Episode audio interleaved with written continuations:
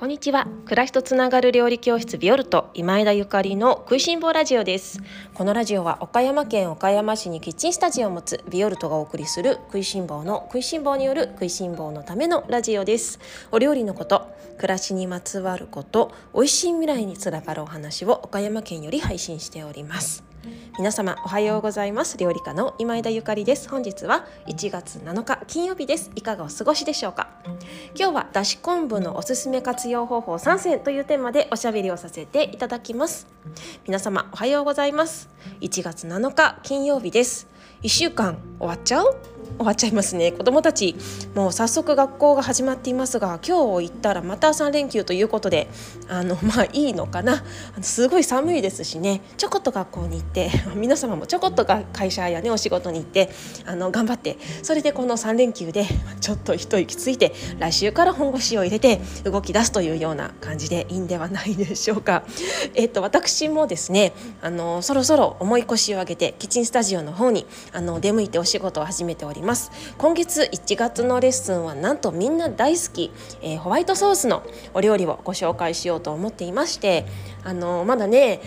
オンラインチームの皆様にも何を作るか言ってないんですよね。言わない方がいいのかなとか楽しみだった方がいいのかななんて思っていてね。あホワイトソースのお料理だよとまでしか言ってないのでうん言わないでおこうかな。あのレッスンに来てくださった時のお楽しみまたオンラインのねあのオンラインレッスンが届いた時のお楽しみにしていただくのもいいのかななんて思っているんですけれども。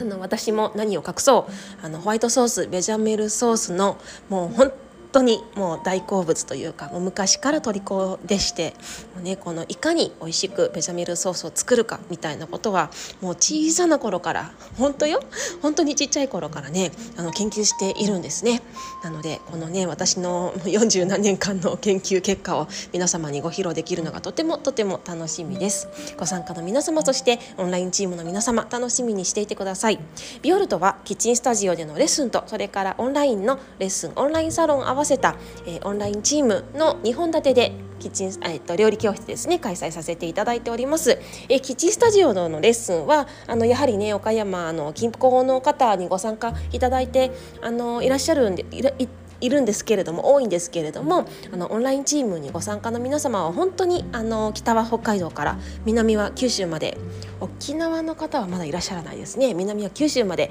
いらっしゃってもう本当にねあのこのお正月なんかもね皆様のお雑煮聞かせてなんて言ったら本当にいろいろなもう全国津々浦々のね珍しいお雑煮をね教えていただいてもうめちゃめちゃオンラインサロンの中も盛り上がっております、えー、ビオルトのオンラインサロンとオンラインチオンラインレッスンを合わせたオンラインチームは、えっと、毎月ねオンラインレッスンが送られてくるのとそれから Facebook の非公開グループの中であのオンラインの美味しいコミュニティを運営しております。合わせてもう全部込み込みで2980円月々ということでめっちゃ めっちゃあの破格のお安い価格でご提供させていただいております。ぜひあのラジオをお聞きの皆様も今年はね新しいこと始めたいわっていう方ビオルトのオンラインチームぜひ入ってみてください。え気になる方はぜひホームページまたオンラインショップの方見てみてくださいね。さてそれでは今日はえっ、とこちらもオンラインチームの方からいただきましたラジオのテーマリクエストにお答えしましてだし昆布のおすすめ活用方法3選というテーマでおしゃべりをさせていただきます。えっとですねこのねあの昆布だし昆布のねおすすめだけ活用方法だけではなくって、えっとだしを取った後の昆布鰹節いりこをどうしようかと悩んでいるということであの私の活用方法教えてねっていうことだったんですけれども、まあ、ひとまずはねあのだし昆布の活用方法から今日お話をさせていただこうかなと思っております。えー、リクエストをくださいました。N さんありがとうございます。あのいつもラジオも聞いてくださってありがとうございます。では早速私がいつもだし昆布をどうしているかというようなお話させていただきます。まず1つ目ですね。もう一番簡単な方法お出汁を取った昆布をどうするか。一番簡単な方法はあの調味料の中に入れてしまうっていうのがあの 一番簡単な方法。お出汁をね取られる頻度皆様それぞれ様々だと思うんですけれども重なる時はねすごい重なるんですよね特に私は料理教室をあのしているので家だけじゃなくってね料理教室で使った昆布とかもあの 出てくるんですよそれがまた料理教室ってさ1ヶ月同じ料理を毎日毎日作って皆様にご紹介するので今月は昆布使いまくりみたいな月もあったりするのね。あの昆布を使わない月もあるんだけれども使う月はめちゃめちゃ使うわけなんですよ。でどうするみたいにもう私もすごいいつもあの悩ましいしもう悩ましいからこそどうするかっていうのをね考え出してあの今となってはいろいろなあの活用方法をあの生み出すことができたから、まあ、よ悩んだというかね、まあ、本当に良かったなとは思っているんですけれども。もう一番簡単なのはお味噌とかそれからお醤油とかひしおとかに入れてしまうっていうのがおすすめの方法。もうどうしよう。困った時間もないっていう方はいつもねお味噌汁に使われているお味噌の中に切って入れちゃう。それから、えっと、お醤油。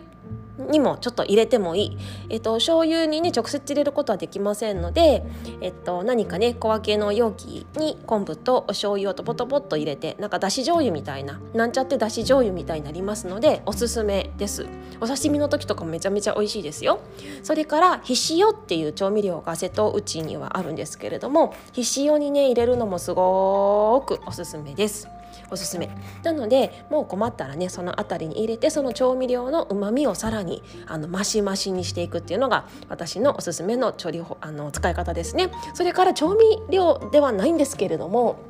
あの私はぬか床がねあの家にありますのでぬか床にもねポコポコ入れます、まあ、入れすぎると 昆布だらけになってしまうのでもうほんと適度にしか入れられないんですけれどもぬか床に昆布を入れるとだんだんだんだん溶けてきてね、まあ、ぬか床がさらにうまみたっぷりになるのでぬか床にもねぴょいっと入れたりしますね。というわけで1つ目は調味料に入れてしまうというのが私の、えー、だし昆布のおすすめ活用方法の1つです。で2つ目ですね。2つ目2つ目ももうシンプル。すぐに使う。すぐに使う。あのー、ね例えばもうお味噌汁のだしで昆布を使ったんであればそのもうその足であの千切りにしてねお味噌汁に入れちゃう具材として入れちゃう炊き込みご飯に入れちゃう煮物に入れちゃうこんな風にしてもうそのお料理のために引いただしだけれどももう刻んでね入れてしまうっていうのがもうおすすめですね。あのだし昆布が残らないもうすっきりする。で子どもたちも昆布食べられてねすごくヘルシー健康的ですしすぐに使ってしまうっていうのもすごくいい方法だと思います。いますえ、っとお味噌汁なんかもね本当に細く千切りしてあげればね食べやすいのであのいいかと思いますしそれから切り干し大根の煮物なんかに一緒に昆布とか入れるととっても美味しいですよね。あとねその水水物ではないですけれどもナムルとかを作る時にも和え物ですね。和え物とかにも入れても美味しい。白和えとかナムルとかあのそういうところに入れてあげるのもとても美味しいのであここ昆布入れられるみたいな時はチャンスと思って あの細くね細く刻んであげるのがポイントですけれどもあの入れてもうむしゃむしゃすぐに食べてあげちゃうっていうのが、まあ、すっきりあの活用できるいい方法なのかなと思います。そして3つ目です。3つ目はその昆布をね加工するという、まあ、お料理なんですけれどもあの佃煮。佃煮もたまにやります。佃煮作っておくとあの朝ごはんとかそれから白いご飯にのせたりとかおむすびにね入れたりすることができるのでとっても重宝しますよね。とはいえもうこれも作りすぎると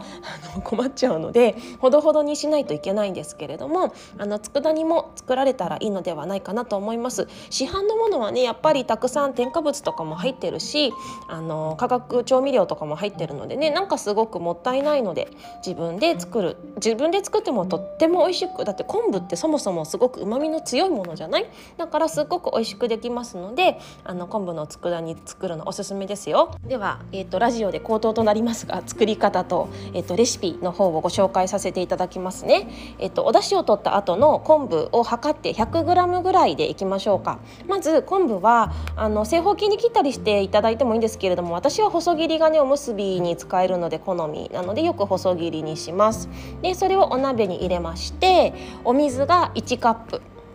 それからお醤油が大さじ、えー、